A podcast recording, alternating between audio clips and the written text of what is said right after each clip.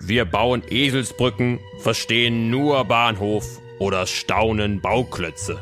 Aber wieso drücken wir uns so seltsam aus? Woher kommen diese Redensarten? Inspektor Wirbelwort ermittelt. Hallo? Hört ihr mich gut? Seid ihr mit mir auf einer Wellenlänge? Und das meine ich wirklich wörtlich. Sobald ihr nämlich die 92,4 auf eurem Radio einstellt, sind wir auch schon auf der gleichen Wellenlänge. Denn wir von der Kurzwelle senden über die Frequenz 92,4. Und über diese Frequenz könnt ihr uns auch am besten hören. In dem Fall haben wir als Sender und ihr als Empfängerin die gleiche Wellenlänge eingestellt.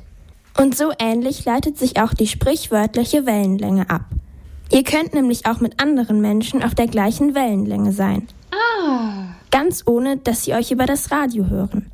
Wenn zwei Personen sich zum Beispiel gut verstehen, sie denken und fühlen das Gleiche. Damit sind sie auch auf der gleichen Wellenlänge. Die Redewendung stammt aus dem Funkverkehr.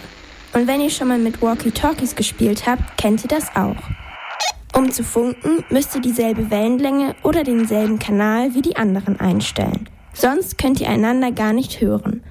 Und ganz ohne Walkie-Talkie seid ihr vielleicht mit eurer besten Freundin oder eurem besten Freund die allergrößten Astronautenfans.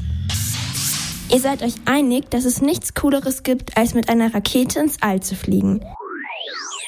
Dann seid ihr beide definitiv auch auf der gleichen Wellenlänge. Auf der Wellenlänge Astronauten.